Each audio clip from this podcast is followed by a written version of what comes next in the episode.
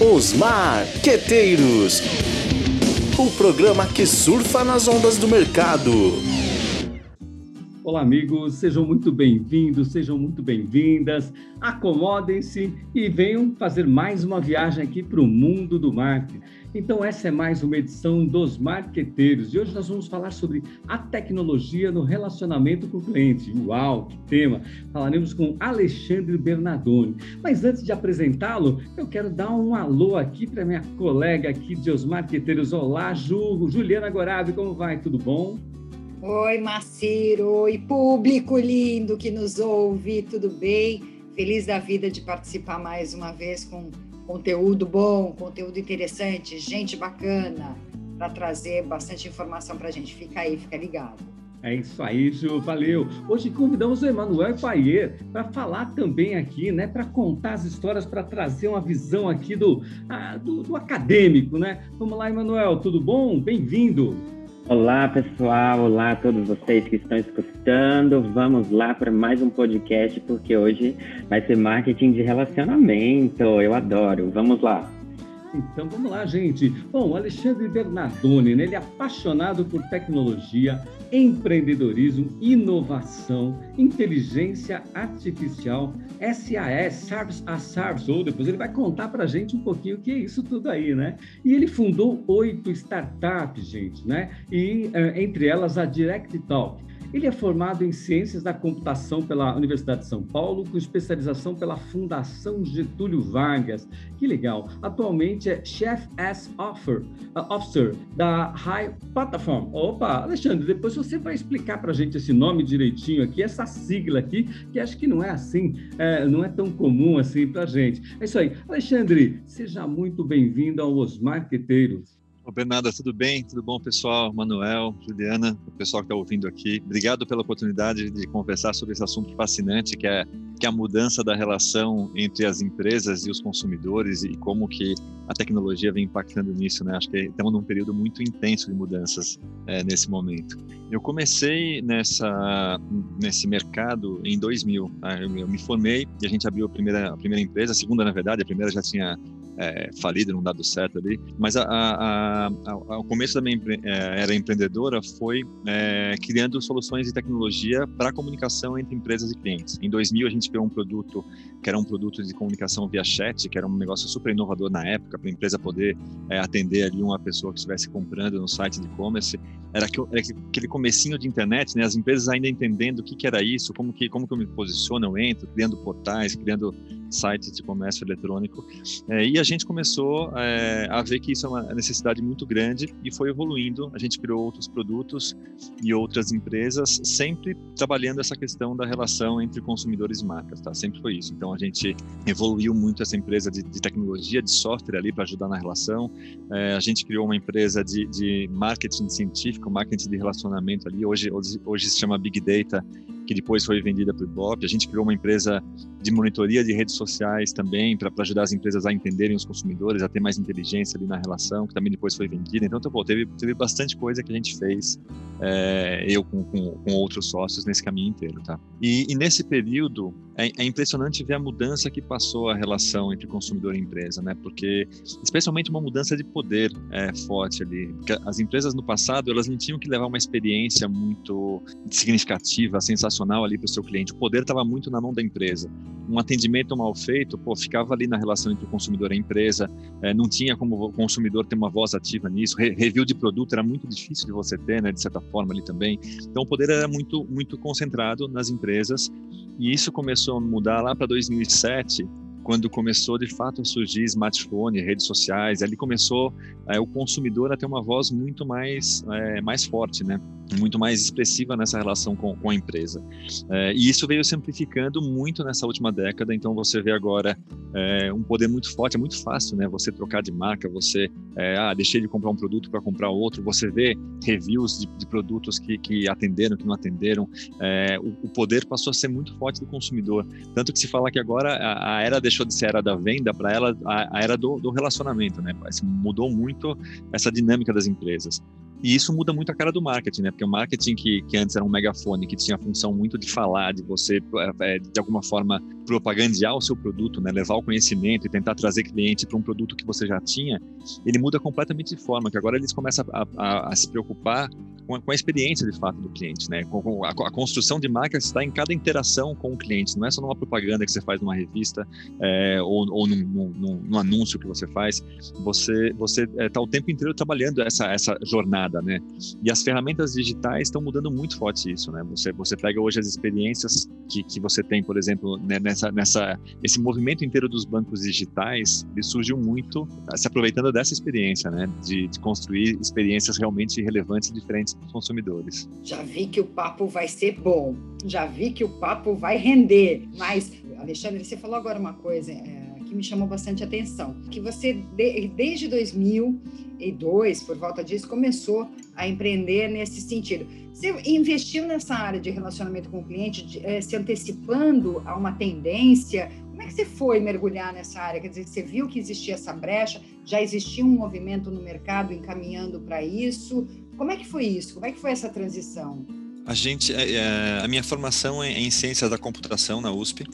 É, eu entrei na, na, em 95, tá? E, e em 95 estava um ambiente super inicial de internet comercial, assim, era um monte de provedor, linha de escada, não tinha muito e-commerce, um negócio bem, bem começando.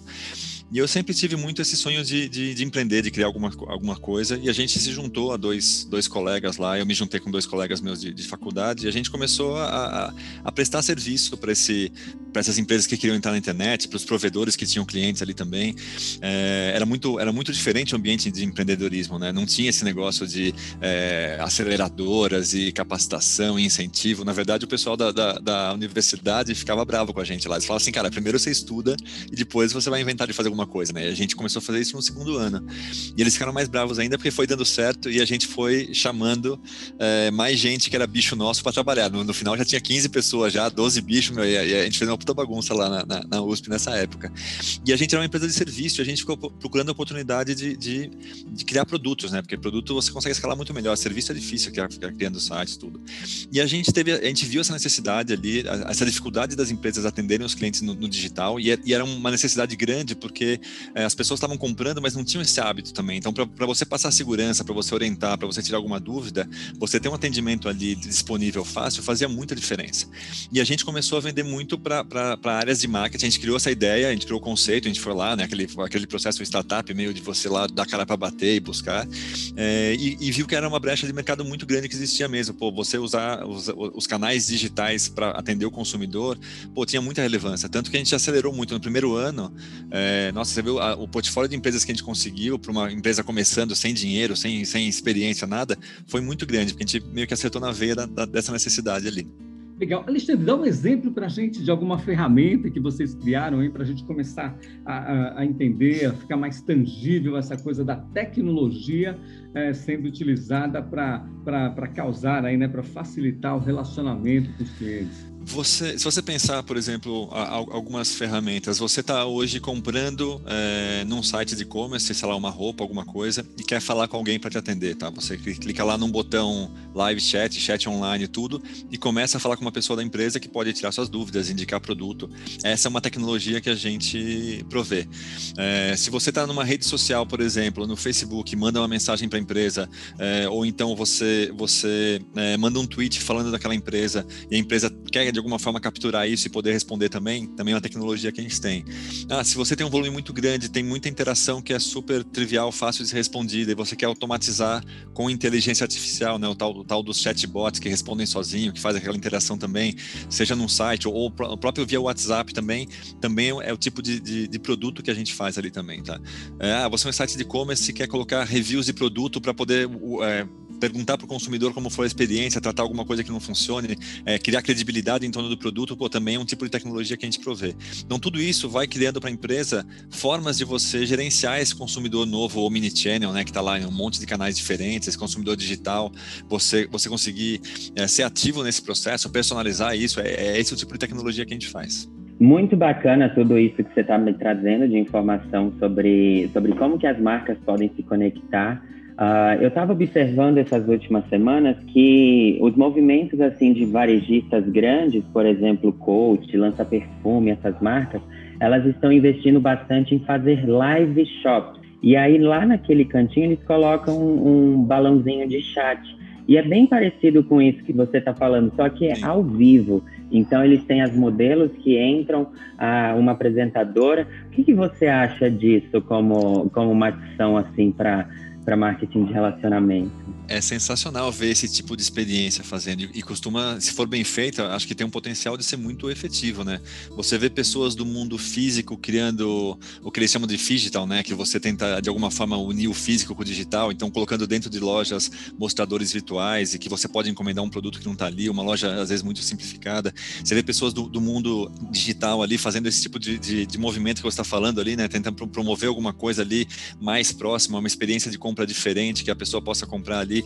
Tudo isso faz é, tem um impacto muito grande. Eu acho que as, as empresas elas estão agora pensando em como elas podem é, reinventar esse processo, né, de, de, de, de interação consumidor, de, de, apresentar os seus produtos. É, como eu falei no começo, não funciona mais você só ficar ali anunciando num, num papo meio unidirecional, né? Você quer de alguma forma engajar aquele consumidor com a sua marca, engajar aquele consumidor com as suas ações, com o seu produto, garantir a satisfação desse consumidor. Acho que acho que esse, esse é o jogo novo que as empresas tem que buscar mesmo. Alexandre, interessante você falar nessa questão, né, dessa, dessa da possibilidade da interatividade, né, desse, dessa mão de é, é, nessa mão dupla, né, de, enfim, de trocas aí que, no fim das contas, contribui muito para aumentar uh, o conhecimento entre as partes, né, para aumentar a interatividade, para reduzir a desconfiança de comprador é, vendedor, né, muito legal. A gente sabe que no início é, desconfiava-se muito da tecnologia por ser alguma coisa um pouco fria e tudo mais, mas a gente está vendo dia a dia que ela está nos mostrando totalmente o contrário embora a gente utilize muitas ferramentas, como você colocou, como o Emanuel acabou de citar, mas a gente está vendo que dia a dia as pessoas estão se adaptando e nós estamos chegando a, um, a boas ferramentas, a boas formas de interação utilizando essas tecnologias. É por aí? É por aí e eu diria, eu diria que é mais do que isso até, tá? Na verdade, quem está tendo que se adaptar hoje são as empresas. O, o, processo ele, ele inverteu, porque no passado a tecnologia era uma coisa é, mais difícil, inacessível, restrita às empresas ali. Então ela, ela, começava no mundo corporativo e depois ela ia chegando ao, aos poucos nos, nas pessoas, né? Com os computadores, por exemplo, aconteceu exatamente isso. É, mas mas essa essa balança inverteu. Então você vê hoje os consumidores começam mais rápido a adotar uma tecnologia, tá? Isso aconteceu é, com e-mail, isso aconteceu com Twitter, com Facebook, com WhatsApp, isso aconteceu com todos esses novos canais digitais e as empresas estão correndo atrás porque ela tem que estar onde o consumidor está. Então você vê um esforço gigante das empresas é, tentando entender nesse mundo novo é, o que, que o que, que é, é, como como interagir, como fazer. Ela, ela, não tem mais a opção, né? Quando a gente começou em 2000, é, ah, eu quero ter um chat online, eu não quero ter um chat online. Ah, a empresa daqui a ano que vem eu faço esse projeto. Acho que, era, acho que é um negócio que está muito na mão da empresa. Hoje, a empresa não pode escolher mais, ah, não vou interagir nos canais digitais, ah, não vou ter um, um WhatsApp, né, por exemplo. É, a gente fez uma pesquisa recente, super interessante.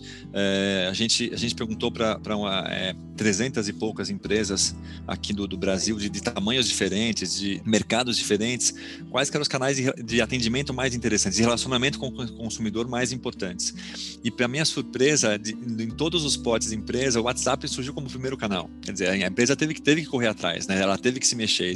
O consumidor está usando esse canal. Então, eu não diria que, que os consumidores estão aprendendo a interagir com os canais, eles estão na frente. As empresas estão tendo agora que correr atrás e entender como que elas interagem com esse consumidor. É interessante isso que você está falando, porque me, me remete também a uma questão. Mesmo que tenha toda a tecnologia, que muitas vezes ela, ela é a linha de frente até a, a, principalmente quando a gente está falando dos chatbots e que é tudo programado, a, já segue um script ali, um determinado roteiro, já tec, como tecnicamente vocês fazem, eu não tenho a menor ideia, mas enfim, já segue uma, um FAQ, né, as perguntas mais frequentes, mas de qualquer modo, sempre tem alguém que tem que estar tá por trás disso, né? Não é só deixar a coisa fluir, que a tecnologia vai resolver, que vai responder tudo, quer dizer, sempre tem alguém que está monitorando esse atendimento, mesmo que ele seja completamente uh, uh, automatizado, né? Ou não, ou não. A gente vai chegar num momento em que não precisa ter mais nenhuma pessoa ali monitorando, verificando fazendo alguma intervenção e análise dessas informações? Não, esse momento está bem longe ainda, tá? Não, não se vê tecnologia, de fato você tem que ter gente cuidando, tá? É, a diferença é que você, em vez de você ter ali, às vezes centenas, né, dependendo do tamanho de, de, da, da operação de atendimento de pessoas, para fazer processos super repetitivos. Ah, me dá uma segunda via de boleto, me tira uma dúvida aqui da minha fatura, é, deixa eu contratar ou cancelar um serviço. Você tem um time menor, muito mais qualificado, que está ali é, entendendo as interações dos consumidores com, com a marca e é, otimizando a ferramenta para ela poder responder cada vez melhor e poder responder cada vez de uma forma mais efetiva. Então, na verdade, você troca, você isso, isso fica é, para a empresa fica muito mais é, barato porque é uma estrutura menor. Você não tem que ter. Né? Antigamente você tinha aqueles, não sei se você já foi num, num call center, né? Aquele galpão gigante com um monte de gente ali, e, e isso está sendo cada vez menos frequente. E se for bem feito, para o consumidor também é uma experiência muito boa, porque ele resolve rápido, ele quer resolver o problema, ele não quer ficar ali se falando com alguém. Então, assim, se você tem uma experiência boa, por exemplo, no WhatsApp, que você resolveu um problema que você tem, contratou um serviço, cancelou, é, de forma automatizada, para você é uma experiência muito boa como consumidor também, tá? Ah, é muito interessante essa questão do, do marketing de relacionamento quando a gente fala também na questão da publicidade. Por exemplo, a gente tem uma, eu gosto sempre de citar aqui no, nos marqueteiros, a, a maravilhosa da Anitta, ela, ela trabalha um marketing de relacionamento melhor do que ninguém nesse país, e a gente vê como que ela foi conquistando os espaços dela dentro da, por exemplo, dentro da própria Ambev, ela conquistou ali um cargo de diretora criativa e hoje ela está lançando vários produtos. A gente tem também aí Marina Rui Barbosa, que graças ao seu relacionamento muito bem feito também e seu talento, ela entrou aí para a diretoria também de, de produto da, de uma marca muito famosa, da Arezzo e tudo mais. Como que você acredita que o relacionamento assim na nossa vida pessoal, até como acadêmico, como que o relacionamento ele pode nos proporcionar isso e como que nós como acadêmicos a gente pode é se preparar para essas conexões e, e ficar pronto assim para o mercado? Eu acho que a primeira coisa é você ficar com uma antena ligada ali, observando o que está acontecendo, o que está sendo bem sucedido, o que não está sendo bem sucedido, porque, porque tudo muda muito rápido, né? E, e, e as pessoas e, as marcas, elas não sabem ainda como, como lidar, elas vão ter que experimentar e, vão achar formas fantásticas e formas que não funcionam. Então, que eu acho que é, um, é fundamental é você está experimentando o tempo inteiro ali, tentando se conectar, vendo o que está funcionando, experimentando é, novas opções de comunicação, né? É, no, novas, novas formas de interagir. Acho, acho, que, acho que essa é uma constante é, do futuro, assim, é que a, a, mudança vai continuar acelerada, vão continuar aparecendo cases super legais, como que você falou, é, de marcas que estão ali vendendo online ou que estão ali é, tentando engajar o consumidor de uma forma diferente. se você não, não é, não se colocar como sendo é, um experimentador, tá dentro de um, olhando o mundo como um laboratório para você aprender, eu acho que você acaba perdendo um monte de oportunidade. Para mim, é, é esse o mais importante. É interessante, então, o que você está falando, Madruga, que na verdade não tem nada engessado, não tem formato pré-estabelecido. A tecnologia vai nos permitir cada vez ousar mais, buscar formatos diferentes e ampliar essa, essas relações. O tempo inteiro, o tempo inteiro, e mais rápido. E as empresas que conseguirem se reinventar, experimentar, e interagir e aprender com os erros e, e, e, elas vão se dar bem. Quem ficar parado não vai viver. Acho que na próxima década, assim, essa, essa transformação digital que começou a acelerar muito na última década, ela vai, ela vai continuar acelerando na próxima. E as empresas que chegarem lá no, no final, é, daqui a 10 anos, sem ter passado por isso, elas não vão existir mais. Elas vão ter que, elas vão ter que de fato se reinventar, tá? É, e o profissional que conseguir trazer isso, trazer essa, essas competências, assim, desde competências comportamentais de, de iniciativa, de você curiosidade, você você aprender, de você é, ter uma visão sistêmica para entender é, coisas que podem ser combinadas ali, a, a, criatividade, até competências mais específicas de conhecer é, das ferramentas que você usa, conhecer do cliente que você está atendendo, acho que isso, isso tem um valor imenso, tá? Muito bom, né? Esses são os, os sinal dos tempos velozes, né, em transformação, né? Nada será como antes, ou como nós falamos aí recentemente numa entrevista com, sobre marketing é, ciência de dados, é, o futuro não é mais como era antigamente. Cai na prova, cai na prova. Olá pessoal, estamos falando sobre marketing de relacionamento com Alexandre Bernardoni. Ah, muito bom, né? Alexandre, Então, bom, você falou um monte de coisa importante aí, mas dessas coisas que você colocou para gente aí sobre marketing de relacionamento, uso da tecnologia, o que de fato você acha importante, fundamental para alguém que queira conhecer mais, queira conhecer um pouco mais, é, queira trabalhar na área, se aprofundar, porque o assunto é, é muito interessante, muito importante e muito instigante. Sem dúvida. Uma coisa que eu acho que é, que é que é muito fundamental é você ser, ser usuário dessas ferramentas e tiver e testar isso e viver nesse mundo assim você você entender esse consumidor é uma coisa importante. Então você experimentar sei lá teve o fenômeno agora né do clubhouse que tá, tá vindo. Pô, você também é, brincar um Sim. pouco com isso tá lá dentro do ambiente você desenvolver a sua visão é uma coisa é, fantástica. É, tecnologia vai ter um papel fundamental nesse futuro não, não tem como assim. Você pega hoje eles chamam de, de stack né de, que, que os marqueteiros usam. É, são, são muitas ferramentas, ficou, ficou muito mais acessível você ter ferramenta para tudo, desde você fazer uma campanha, você é, juntar informações de clientes que estão espalhadas em um monte de lugares, você analisar o retorno de, um, de, um, de uma campanha de marketing digital, você poder promover produtos é, e vender online e medir o resultado disso, tudo hoje é muito metrificado, é muito, é muito é, automatizado. Então, então você também é, a usar isso e, e para aprender você não precisa ter, ter investimentos, dinheiro. A maioria das, das ferramentas tem versões gratuitas. Você pode promover um produto fictício, você pode promover a sua marca. Outro dia eu vi uma live que o cara estava explicando ali, ele estava testando um pouco alguns conceitos de venda e tal, e ele começou a fazer chinelos personalizados e, falou: deixa eu testar isso aqui, pô, e, e, e, promoveu e brincou com isso, conseguiu cliente e virou um negócio dele pequenininho ali, mas que ele fez que partiu de um teste, né? Ele partiu da, da curiosidade dele, ele não tinha objetivo necessariamente de criar uma empresa, acabou criando meio que, que sem querer, porque ele teve um retorno ali, mas ele, ele tinha o objetivo de aprender, de brincar de fato com as ferramentas, entender a tecnologia. Então, acho que esse, é, essa talvez seja uma, uma competência muito importante, não, não pela ferramenta em si, porque ela vai mudar ao longo do caminho, mas porque o aprendizado que você vai ter de usar e de, de começar a entender como que se mede tudo, como que, o que é possível fazer ou não, vai ser fundamental para você conseguir de fato gerar valor, vai ser um diferencial para você começar a trabalhar em algum lugar. Acho que, acho que tudo isso não depende mais de você estar numa empresa, você pode estar estudando e testando um monte de coisa diferente. Alexandre, você falou uma coisa importante, métricas, né? Se tem uma coisa que é, é que, é, que era o, o, e que a tecnologia acabou aproximando e tornando isso possível, é exatamente a verificação, né, das ações de comunicação, de publicidade, propaganda, enfim, que se faz através com os recursos da tecnologia e que aproximou e que é capaz de trazer esses resultados a ponto de corrigir, tomar decisões rapidamente, porque essas informações chegam muito mais rápidas.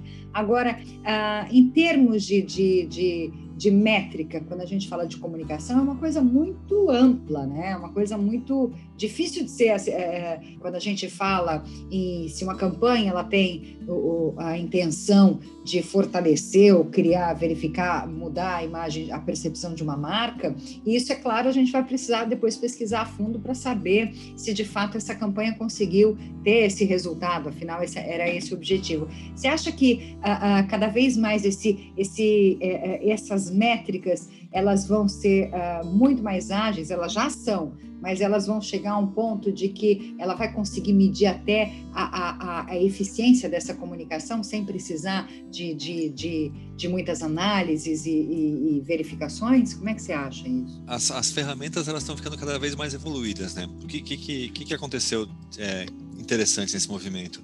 Há uns 15 anos atrás, o, o Google é, começou a estabelecer um modelo de negócio dele mais forte de vender publicidade online, AdWords ali, tudo, e, e otimizar tudo isso, fazer toda a parte de é, leilão da, das palavras-chave, de você medir resultado. E ele entendeu que ele, ele tinha que mostrar o valor que ele está gerando para quem estava comprando a publicidade ali. E aí ele criou a ferramenta que meio que definiu o mercado, que foi o Google Analytics, que é a ferramenta padrão de qualquer é, e-commerce assim, essa, essa é a ferramenta talvez básica, super poderosa, flexível, tem, tem outras mais caras também, mas é, ela, ela é uma ferramenta muito básica no mercado inteiro.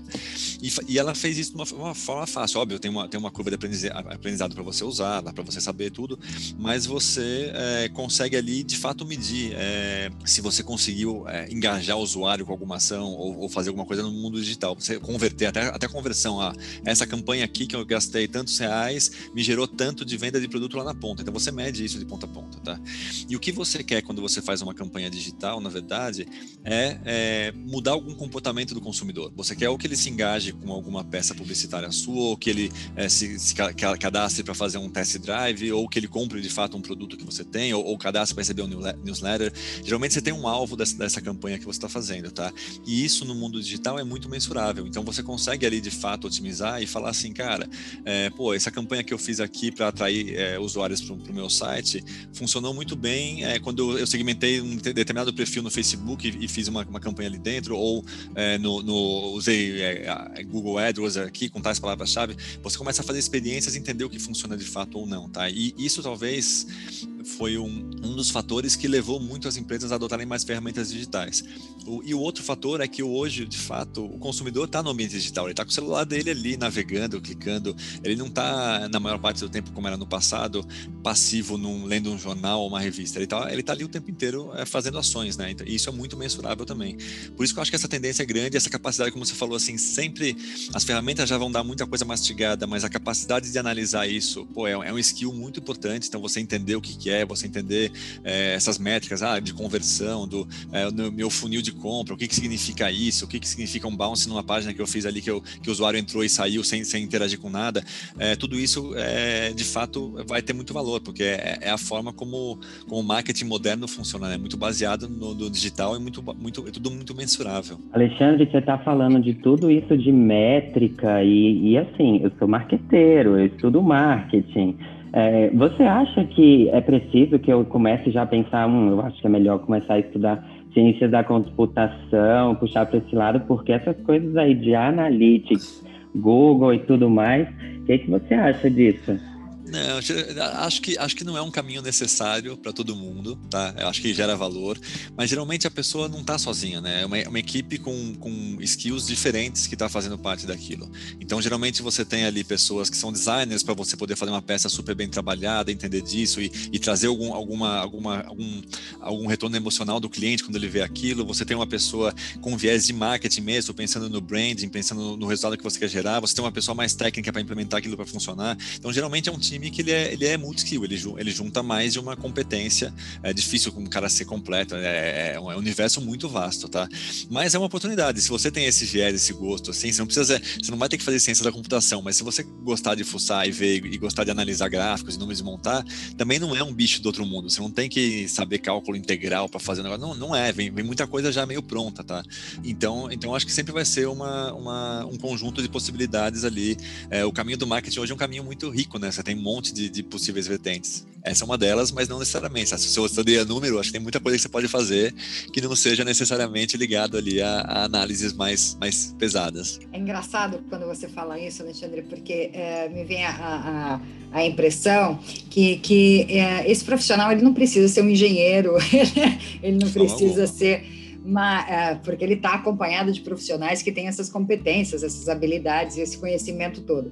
Mas é importantíssimo, acredito eu, que esse profissional saiba uh, uh, uh, do que tem disponibilidade tecnológica, até para que ele possa não se fechar em algumas alternativas, sugestões criativas que ele possa propor é, pensando sempre que essa tecnologia já está já tá disponível e ela é possível, né? Sem dúvida. E tem um movimento que está tá afetando bastante é, vários setores, e o marketing é um deles também, que é um movimento que o pessoal chama de no-code. Se você colocar no Google lá, no-code tools tal, é um monte de ferramentas possíveis que não existiam antes, que antes você, você tinha que ter um programador para fazer um site para você, você tinha que ter um programador para fazer um relatório bonito, você tinha que ter...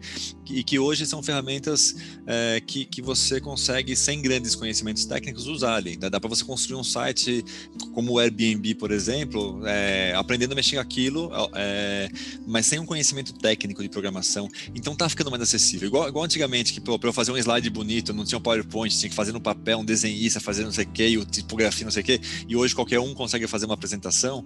A tendência é que a tecnologia fique de fato cada vez mais acessível, tá? Você não dependa menos de um conhecimento técnico muito profundo.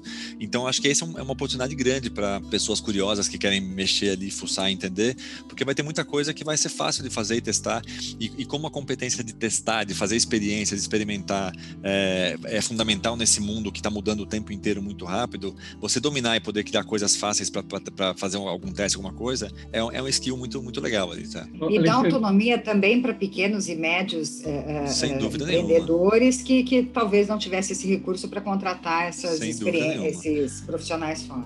É, porque o pessoal da tecnologia é muito caro, né? É difícil, é caro, ele é um, é um, é um profissional escasso, mas é, fuçem porque tem muita solução para você criar coisas e bonitas, né? Às vezes você vê ali, tem, tem sites de, de ferramentas para construir sites ou currículos que você faz coisas maravilhosas muito, muito facilmente, né? Alexandre, eu lembro aqui, eu no meus, nos meus tempos de executivo aqui, que as ações de relacionamento eram um pouco diferentes e eram interessantes, né? Eu me lembro hoje, por exemplo, quando é, uma grande empresa de, de, de relacionamento, né, de, de, CRM, a maior do mundo na época, ainda hoje é, quando está entre as maiores, mesmo com essas novas ferramentas de relacionamento uh, na nuvem e tudo mais, né? Uh, elas faziam grandes eventos, né? Um dos eventos que eu participei foi no Bourbon Street, trouxeram lá um, um, um grande jazzman tal, e a gente se sentia muito valorizado. Era um bom relacionamento, não era um, era um evento de brand, né? Só para relacionamento, conhecer o cliente. Uh, me lembro também,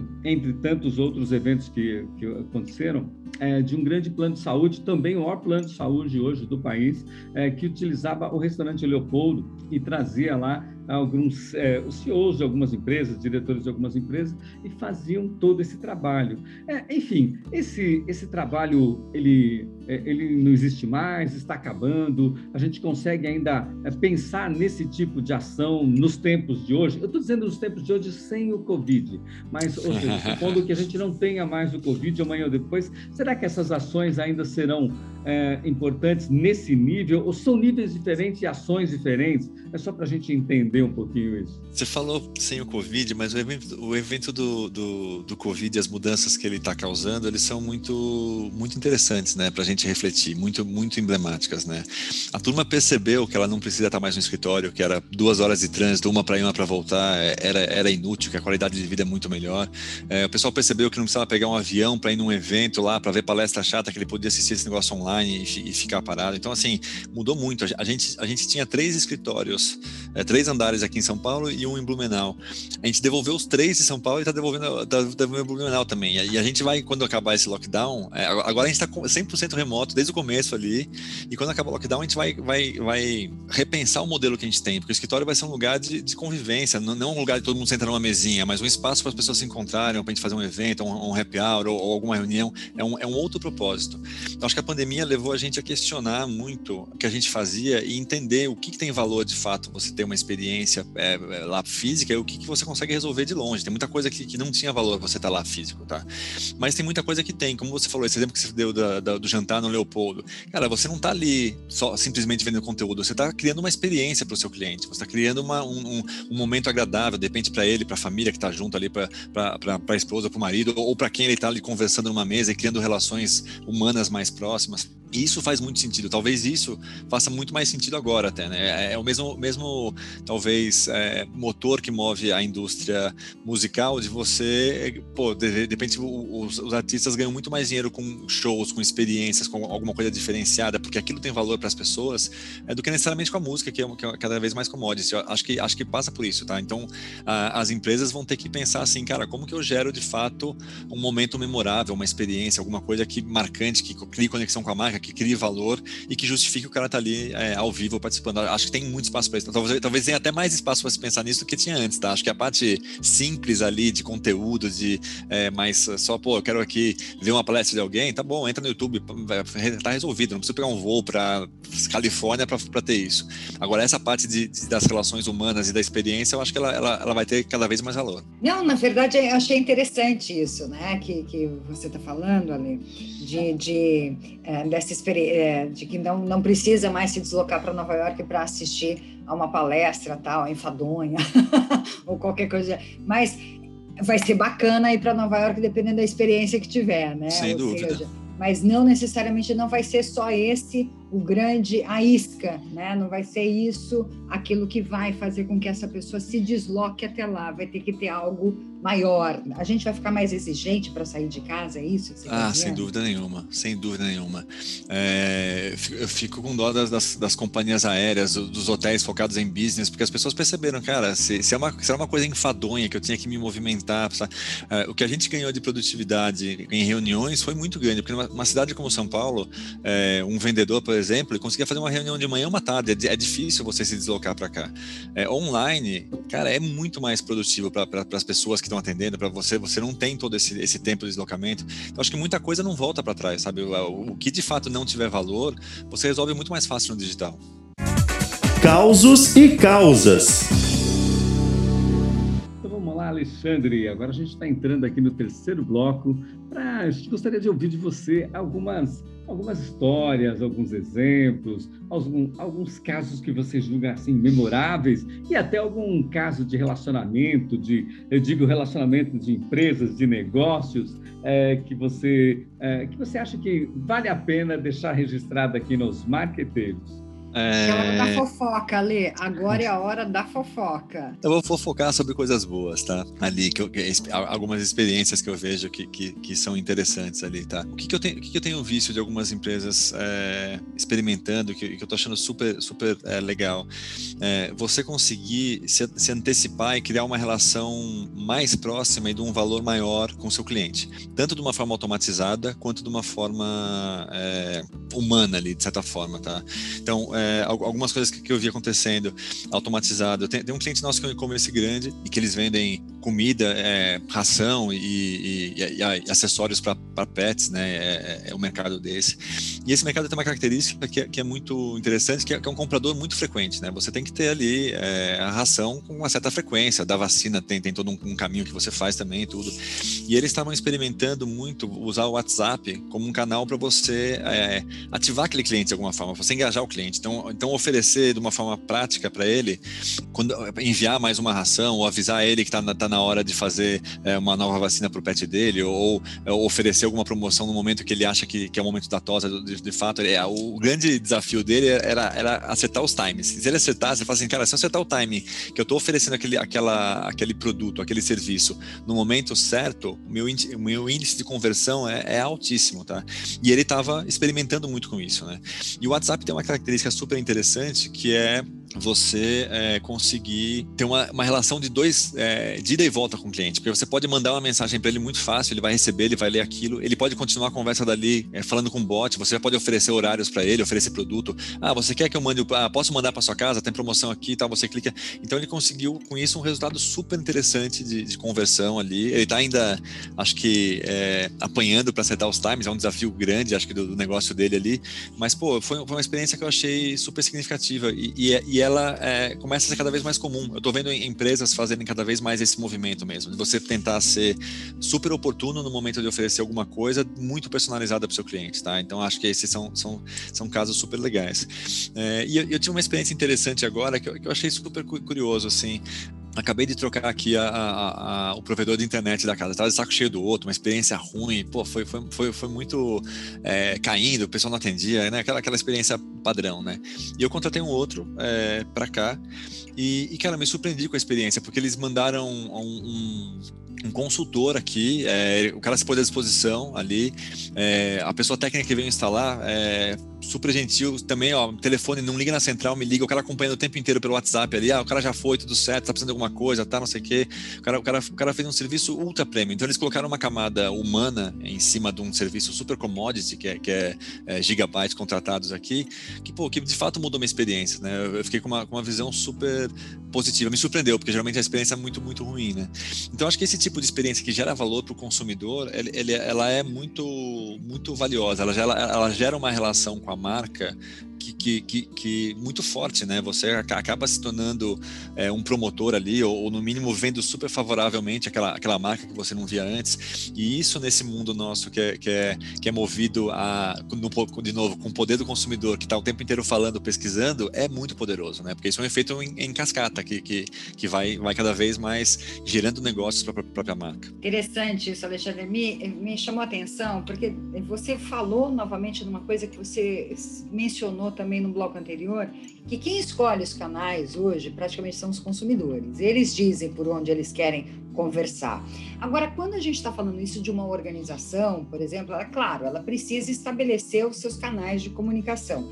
É, muito provavelmente baseado em pesquisa e no próprio comportamento do perfil daquele consumidor, daquele tipo de atividade, enfim, seja um bem, um serviço, é através disso, desse mapeamento do perfil desse público, que vocês determinam quais são os melhores canais para estabelecer esse contato ou vai muito da tecnologia que aquele que aquele que aquela instituição tem à sua disposição naquele momento? É, acho, acho que um pouco dos dois, na verdade. Primeiro é assim, você, você, de novo, voltando na experiência do consumidor, você tem, você quer prover uma experiência que seja muito fácil para ele, que tenha muito, muito valor.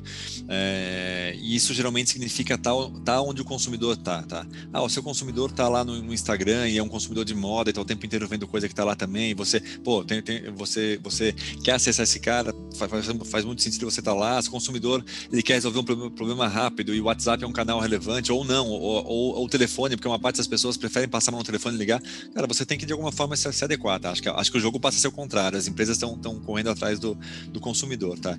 É, e óbvio que você tem que estar o tempo inteiro entendendo o seu público, né? Você tem que estar o tempo inteiro é, mensurando, conectado. Geralmente as equipes que criam, por exemplo, os sites ou os aplicativos, é, das, das empresas, é, elas estão o tempo inteiro pensando em como melhorar aquilo, né? Como melhorar a experiência, o engajamento, medindo, metrificando, ouvindo o consumidor, fazendo pesquisa, falando com o consumidor. É, então, então você está conectado é fundamental nesse processo todo, né? Você tem que entender de fato. Você ninguém ninguém é, consegue de fato inovar e gerar uma experiência excelente trancado numa sala alheio ao que o seu consumidor está buscando. Eu acho que que isso que você está trazendo para gente é muito visto na questão de pequenos e médios empreendedores, quando a gente vê, é, por exemplo, a minha amiga mesmo da rua que tem uma loja de bolo, é, ela não tem um monte de clientes, ela tem 15, 20 clientes, mas que ela faz um tratamento com aquele cliente Sim. tão bem feito que aqueles 20 clientes compram com ela a cada 15 dias. Então ele fideliza aquele cliente e por causa do atendimento. E aí vem o relacionamento, o relacionamento daquela, daquela empreendedora, né, que tem aquele, aquele negócio com os seus consumidores. E, e aí, como que você acredita? Você acha que a, as marcas grandes elas já estão acordando para isso e, e começando a pensar mais, porque como por exemplo, lojas de roupa como Calvin Klein, a gente entrava na loja e tinha um vendedor. Mas como que a gente vai conseguir transmitir isso através de ferramentas digitais? Elas estão pensando nisso sem dúvida nenhuma, tá? É, elas já entenderam quando quando é, a gente começou a, a, nesse mercado de, de, da relação das marcas com os consumidores lá em 2000 tudo, é, você ia você ia nas empresas tinha uma área de marketing que tinha um motivo só de falar, o megafone ali que tá falando sozinha, e tinha uma área de atendimento que ficava no porão, assim, você abriu o porão, aquele aquele andar sujo, tudo meio zoado assim, então sei que era era quem estava falando com o consumidor de, de, de fato, tá? Hoje em dia não é mais assim de jeito nenhum. Você vê as pessoas de fato, elas, a, o consumidor é, ficou no poder e, e, as empresas entenderam isso, né? Elas têm, elas têm que se, se é, desdobrar para atender aquele consumidor onde ele está. Então você vê as empresas de fato preocupadas com essa experiência. Óbvio que as empresas grandes não conseguem fazer igual a sua amiga que tem 15 clientes do bolo, porque ela, ela, elas é, não tem não tem como você atender em escala de uma forma ultra personalizada. Mas elas buscam tecnologia para isso. Acho que grande, grande parte do papel da tecnologia é para isso, para entender o cliente para falar, ainda é uma dor gigante, tá? Tem muito, muito cliente nosso, é, e-commerce, por exemplo, que o cliente, sei lá, liga para falar na loja ou, ou entra no site para fazer uma compra e a empresa não sabe ainda se aquele cara é um cara que compra uma fortuna ou se ele nunca comprou na loja e trata todo mundo meio igual, tá? É uma, é uma dificuldade que essas empresas ainda, ainda têm, mas está todo mundo buscando melhorar em relação a isso, tá? Todo mundo já entendeu que, que o jogo é esse. Alexandre, bom, você, tem, você falou bastante em, em experiência aqui e tudo mais, Então, a gente pode é, considerar que a questão do, do, do, marketing de serviço, jornada do cliente, o, o, design de serviço é algo que deve andar juntinho ali, de mãos dadas, com a questão do relacionamento. E, e na medida do possível, é, enfim, desenvolverem ações, desenvolverem projetos em conjunto, né? Para poder propiciar essa, é, é, essa, essa experiência que o que o Emanuel acabou de colocar agora e todas essas possibilidades de escalar, como você acabou de colocar agora. Sem dúvida, sem dúvida. A gente vê um movimento muito grande de, de valorização desses profissionais, tá? De design de experiência, design de interface, design de serviço, tudo, tudo isso que no, no passado era meio opcional, hoje é, é, é, cada vez mais core das empresas, né? E a gente vê muito sendo usado um instrumento que, que é a, a jornada do cliente, né? Que é um mapa da relação inteira com a marca, desde o awareness lá no comecinho, como que aquele cara conheceu a marca, como que ele se envolveu, é, como que ele de fato fechou uma transação, como que você é, que, cria lealdade daquele consumidor. Então você vê hoje uma mudança no papel do marketing interessante, porque ele está assumindo uma responsabilidade de olhar para essa cadeia inteira, assim. Porque antigamente ele não olhava para atendimento, ele não olhava é, para o financeiro, mas pô, uma, o impacto de uma, de uma, nota errada emitida, o impacto de alguma cobrança feita errada é muito grande para a marca, para a relação daquele consumidor. E, então você vê esse processo do marketing começar a ter uma visão mais holística do consumidor, de fato, na empresa, de ponta a ponta, tentar entender, tentar mapear isso. Óbvio que para isso ele tem que interagir com outras empresas de uma forma mais profunda, tá? É, um, é um desafio, acho. muitas, muitas empresas são super é, departament, departamentalizadas e, e, isoladas, mas a gente vê essa cola sendo, sendo super necessária é, e o marketing aí acelerando para liderar essa, essa, essa responsabilidade pela jornada inteira do, do consumidor. Alexandre, uma coisa, estava é, me ocorrendo aqui, toda empresa né, que presta os serviços que vocês prestam, elas estão, na verdade, com um grande ativo na mão, que é a base do cliente do seu cliente, né? Ou seja, ela está com a base de dados, com todas as informações dos clientes dos seus clientes. E, e uh, existe, claro, contrato de confidencialidade e tudo mais. Mas como esses clientes se protegem, né? Protegem essas bases de dados, não só mediante contratos, mas, mas como isso se processa em, em termos legais, éticos? Uh, como é que isso acontece? É, primeiro que eu não diria que eu tenho um, um um ativo nas mãos. Eu diria que eu tenho uma responsabilidade nas mãos, né? Porque os dados, na verdade, eles são os dados do meu cliente ali na ponta. E a minha grande responsabilidade como, como provedor de, de serviço ali é, é, garantir que a segurança desses dados esteja adequada, que, que, que, as informações estejam protegidas, que não se percam, que ninguém acessem, tudo isso. Mas de fato as informações, eu sou um, um custodiante, mas eu não tenho direito a usar aquela informação para nada a não ser dar visibilidade para a própria empresa disso, tá? Então quando uma empresa fecha com a gente, por exemplo, ela, não tem essa, essa preocupação. Ok, os dados estão lá, tá tudo certo. Só que tem uma, uma preocupação muito grande, cada vez maior do, do mundo inteiro, vai, talvez, talvez tirando tirando a China, que acho que é uma cabeça diferente, vai, mas com a, com a privacidade das informações todas, né? Então começou a, até a Europa puxando várias regulações muito é, importantes em relação a isso. Aqui no Brasil também a LGPD também puxando muito, muito é, essa questão de, de proteger a privacidade do consumidor, porque hoje é muito fácil você conseguir informação de onde você está, localização, você, né, as, as, as empresas elas conseguem juntar informações de várias fontes diferentes e fazer campanhas que podem ser super leais ou podem ser super manipulativas em relação a isso tudo, né? Então, então existe muito essa preocupação, é, eu acho, é, dos, dos, reguladores em começar a botar uma ordem nisso. A gente vê casos como o Cambridge Analytica lá, né, que do, do, do, do vazamento, vazamento não, né, na verdade do uso de dados do Facebook não foi um vazamento, é, aquele uso era autorizado.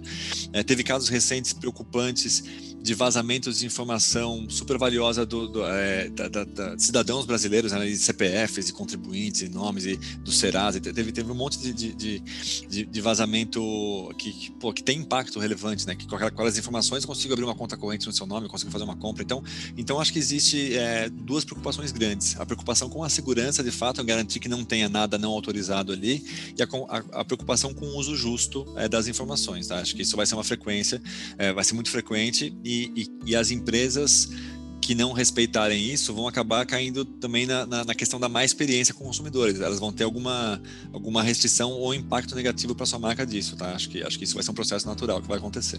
Alexandre, eu tenho visto pela. Eu sou muito Instagramer, né? Eu adoro acompanhar Instagram, eu sou um usuário assim diariamente, estou vivendo lá. Uh, e eu tenho acompanhado, assim, as empresas cada vez mais elas têm investido em chat mais, só que não robotizado, aqueles comentários, sabe, que vai respondendo um a um. A Netflix é craque em fazer isso, Magazine Luiza também. É, e eu queria perguntar para você, é um investimento muito alto fazer, fazer esse acompanhamento pelo, pelo Instagram, porque eu acho que teria que ser umas 25 pessoas só para responder o do Magazine Luiza.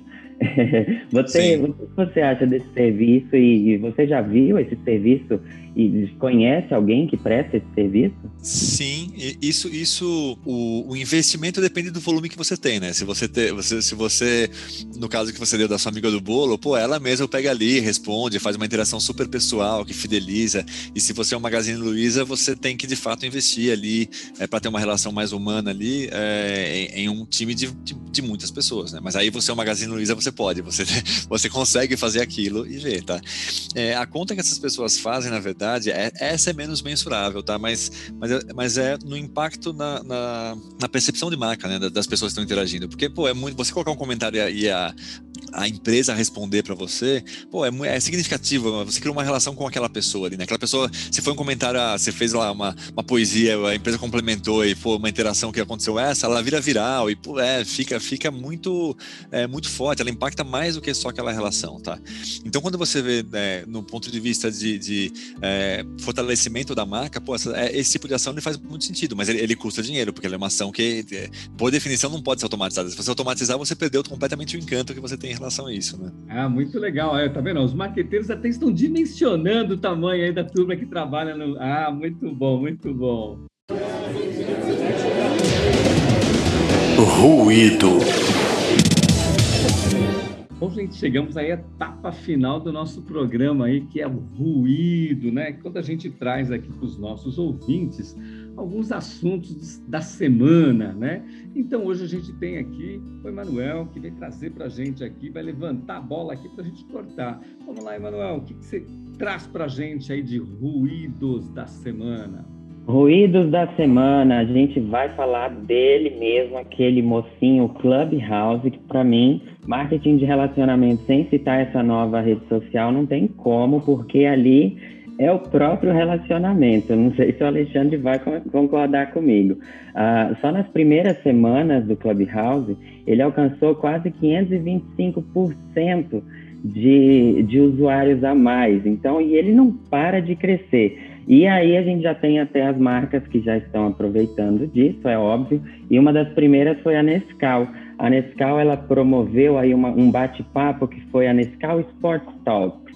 E ela trouxe a para-atleta Verônica Hipólito e a ginasta Flávia Sara, Sara, Saraiva e como convidadas. E aí, assim, o head de marketing também estava lá. Eles conduziram uma, uma, uma conversa, assim, sobre sobre como que os esportes podem trazer, é, melhorar a autoestima e tudo mais. Então, eu acredito que, que a Nescau, ela, ela entendeu o, o, o, o que, que serve, né, para que, que serve o Clubhouse. E, Alexandre, eu queria ouvir sua opinião aí sobre o Clubhouse. O que, que você achou? Você já você vai me mandar um convite? Olha, eu ia fazer essa pergunta para o Alexandre. Alexandre, você já está no Clubhouse? Como é que está isso aí? Como é que está o Alexandre enquanto empresa no Clubhouse? E, na verdade, eu... eu vou complementar. Eu, eu no, no, programa passado, eu falei com o Joel Amorim, ele me mandou o convite. Ele só esqueceu de me mandar o iPhone junto. Ô, Ju, eu tô, eu tô parado nessa mesma questão. Eu tenho, eu tenho usado o da minha esposa aqui, é, que, que, que ela, ela virou fã e a gente ouve. Outro dia eu fiquei ouvindo com ela uma sala que as pessoas ficavam imitando comissários de bordo, assim, né? Senhor passageiro, por favor, ficava assim, ficavam horas brincando com esse negócio, imitando e, e dando risada foi, foi muito interessante, né? É, o, o Clubhouse fez, fez uma coisa muito, muito interessante que já tinha sido feito para texto, para fotos e, e para vídeos, mas que para o áudio ninguém tinha, ninguém tinha feito ainda, tá? É, quer, quer trazer uma, uma informalidade, uma espontaneidade muito, muito maior, tá? O Twitter tinha feito muito isso com texto, então você manda, você não precisa trabalhar aquela mensagem grande. Toda a questão de fotos, os stories, né? Que você não tem nenhuma pretensão ali de montar a foto perfeita. A ideia é que as pessoas sejam de fato espontâneas também, é, também trazem muito disso. O vídeo TikTok acho que é um exemplo muito forte também de ter vídeos mais espontâneos. E para o áudio só tem um formato mais estruturado como esse que a gente está fazendo aqui, de um podcast, alguma coisa assim. E o Clubhouse Trouxe muito dessa, dessa visão espontânea e, da, e da, de uma relação mais humana, né? Porque as pessoas estão ali online interagindo, é quase como se você estivesse num bar conversando sobre algum assunto, é, é muito próximo, né? É, pelo fato de você estar tá ali ao vivo trocando com uma pessoa, é, é, é, muito marcante, né? Pô, você entra numa sala lá que eu, que eu vi um exemplo de umas pessoas contando com o Elon Musk, pro cara conversar e falar das coisas dele e tal. Pô, tô ali com o cara, né? Não é um negócio frio, distante, é um negócio muito distante, é um negócio muito próximo. E, e de novo, como tudo que a gente falou, as, as marcas estão correndo atrás para descobrir como, como usar isso, né? E provavelmente o Clubhouse também vai ter que correr atrás para descobrir como ganhar dinheiro com, com, com, essa interação, né? De alguma forma, essa também é a dificuldade que a gente vê até hoje. Sei lá, o exemplo que, que eu dei do WhatsApp agora, ele, ele ainda está entendendo como, como ele monetiza isso. É, são, são modelos é, super diferentes que têm que ser explorados. É, e, e, quando a Nescau faz isso, ela, ela faz muito do que eu estava falando aqui, de ter a capacidade de é, entender aquele contexto e é, fazer uma experiência rápida, experimentar, né? Porque provavelmente ela, ela, ela, ela teve que pensar um pouco, entender ali que, que tipo de conteúdo que eu trago que, que engaje as pessoas, que seja uma experiência boa, que, que não vai gerar alguma repercussão negativa, porque é um negócio super novo, né? De repente eu posso ser criticado por algum motivo ali, ou uma pessoa começar a falar no meio do, do meu evento ali e causar uma, uma repercussão negativa. É, e eles tiveram que, que, entender e tiveram agilidade de pensar em montar um negócio legal, né? De, de, de experimentar e ver.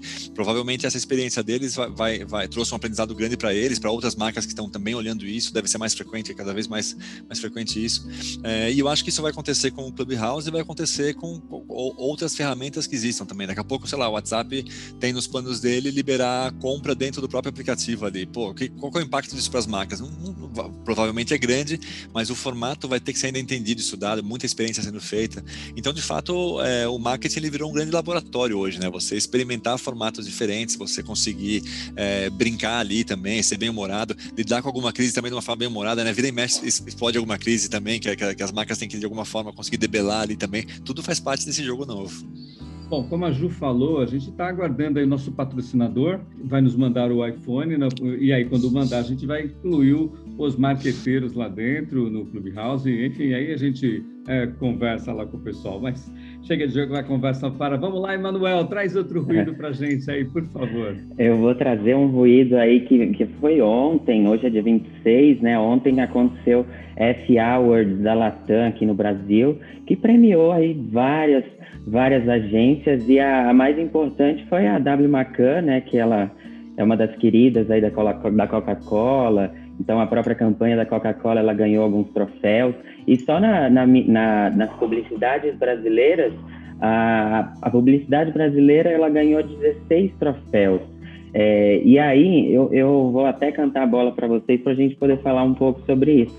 A publicidade brasileira ela é muito maravilhosa no que, na questão de como que ela con consegue se conectar e ter um relacionamento só através da televisão, só através de algumas palavras, um vídeo muito bem elaborado e a, a outra pessoa ela consegue se conectar. É, o que, que você acha disso, Alexandre, pela, na questão de publicidade, o marketing ele conseguir se comunicar é, através de, de mídia telefônica. Hoje, através do telefone, eu assisto um, um stories mesmo e eu fico, nossa, que coisa legal, emocionado.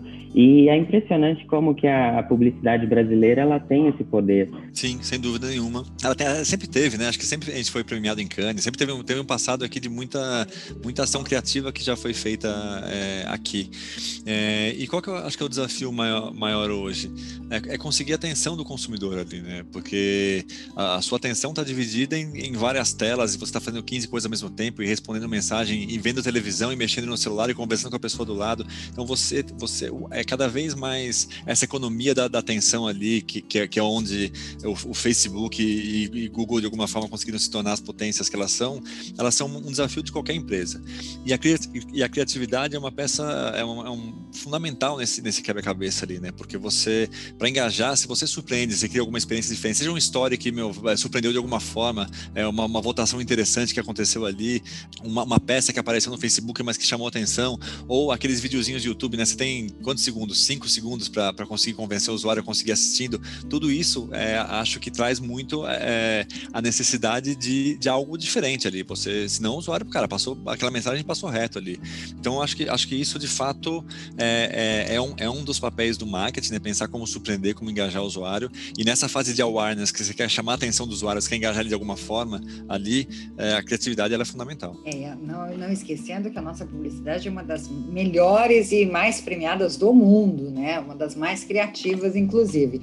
Agora, é interessante isso, né, é, que, que o Alexandre está falando, que ele falou com muita maestria, né? Porque a, a, a, eu acho que o papel da comunicação agora é conseguir estreitar todos esses, esses esse relacionamento em vários em várias telas, em vários canais, né? Quer dizer, a, a, a gente tem uma fragmentação da audiência muito grande, né? Antes a gente só tinha TV, o rádio, então uh, o jornal, a revista, os meios de comunicação tra eh, tradicionais, e, e, que ali eh, a atenção era exclusiva para aquela para aquilo que estava sendo projetado. Agora não, agora cada um está numa plataforma diferente, fazendo coisas diferentes, tirou, saiu dali e segundos depois ele está em outro lugar. E esse é um grande desafio, acho que das marcas, né? Essa comunicação. E o que eu acho mais interessante é que ela utiliza uh, uh, as redes e as plataformas na sua potencialidade, né? Então,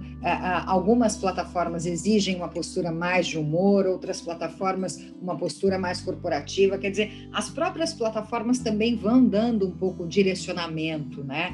De, de, de como elas vão se comunicar ali, embora uh, tenha perfis muitas vezes sobrepostos, né? Em cada uma delas, mas a própria linguagem da plataforma determina também a forma como ela vai se comunicar com esse cliente.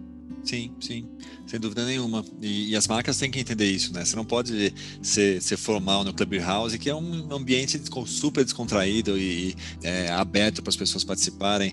É, é, uma linguagem que você tem que, de fato, se, se adaptar a entender. E quanto mais você entender disso, entender do seu público também, porque também varia de público, público para público, né? Acho que mais você consegue criar essa conexão emocional ali com as pessoas, né? Delas se sentirem, de fato, parte da marca e conectadas com a marca. Acho, acho que isso é, isso é fundamental, de fato, é, e faz parte também desse jogo de gerar uma experiência boa, gerar conexão, conseguir atenção. Acho que tudo tá tudo no mesmo pacote. Bom, gente, bom, vocês levantaram a bola aí da criatividade, agora eu vou cortar aqui, né? É, bom, o nosso quarto bloco, que é o ruído, né? Ele é basicamente é uma homenagem, é um trabalho, é, ele é focado totalmente na criatividade das pessoas, né? no que aconteceu, nos ruídos, né? de pegar o, o timing adequado, o momento correto e fazer todas essas coisas maravilhosas. Né? Essa semana se falou também bastante, aproveitando em criatividade, da, daquele comercial de automóvel, Dente de Leão, que vocês viram que, enfim, né, é fantástico o carro esportivo, a propaganda, ah, uma propaganda até um pouco vintage, né? remetendo o passado, falando de um, de, um, de um automóvel lançado no futuro. E essa propaganda dentro, que o título da propaganda Dente de Leão, que é fantástica, se vocês observarem, já viralizou, né? Ou seja, já é um ruído da semana, ela já poderia ter sido, ela, faz, ela está fazendo parte agora dos nossos comentários aqui. Mas é isso aí, gente. Eu queria dizer que o nosso programa chegou ao fim. Agradecer todos ah. vocês Alexandre Bernardoni, muitíssimo obrigado pela sua participação aqui. Eu que agradeço. A Ju, né, a Ju, querida, sempre aqui com a gente, Emanuel e tudo mais. Então, eu vou me despedir aqui, mas eu vou passar para vocês da última palavrinha aí, se despedir e fazer algum comentário que vocês queiram. Então, primeiro para a Ju, depois para o Emanuel, e aí eu peço para o Alexandre fechar o Os Marqueteiros dessa semana. Alexandre, muito obrigado aí pelo esse papo super agradável sobre marketing de relacionamento. Alexandre, Macir, Emanuel e você, querido ouvinte, querida ouvinte, muito obrigada. Espero que vocês tenham aproveitado esse conteúdo. Esse nosso relacionamento hoje foi muito bacana. Adorei, Alexandre, a sua participação, contribuiu muito para a gente compreender a, a a imensidão e a, que é esse, esse campo do marketing de relacionamento e atendimento ao cliente, o quanto é vasto, o quanto é promissor e quanto a oportunidade ele ainda oferece, porque ele ainda não tem um modelo, cada um vai encontrar o seu melhor modelo. Muitíssimo obrigada a todos e até a próxima. É, eu fiquei aqui atento nesse podcast que o meu relacionamento com os estudos vai ter que aumentar muito mais, porque, nossa senhora, quanta coisa! obrigado, Alexandre, pela presença, obrigado, Maci, Juliana, pela, pelo convite, é sempre um prazer estar aqui com vocês. Bom, meu, meu, meu recado final é, é assim, acho, é, tratem o mundo como um laboratório, brinquem, não, não, não se a tecnologia está cada, cada vez mais acessível, não se assuste com isso, acho que vai fazer parte do nosso futuro e vai ser, vai ser tão fácil quanto usar o nosso celular hoje, você ter ferramentas super poderosas para interagir com, com o consumidor, para poder fazer é, campanhas, então, então brinquem, é um, é, estamos num grande laboratório, todos nós, todas as marcas, todas as empresas, é, e, e, e acho que talvez o principal seja divirtam-se no caminho, tá? Não deveria ser um fado estudado. Cara, eu vou experimentar aqui, brincar, me divertir, aprender. E essa vai ser uma constante nas nossas vidas daqui para frente. Obrigado pelo convite para participar desse, desse podcast. Que legal, muito legal, muito legal. É isso aí, pessoal. Apresentação, então, Macir Bernardo e Juliana Gorabi. É isso aí, pessoal. Boa semana a todos. Os Marqueteiros o programa que surfa nas ondas do mercado.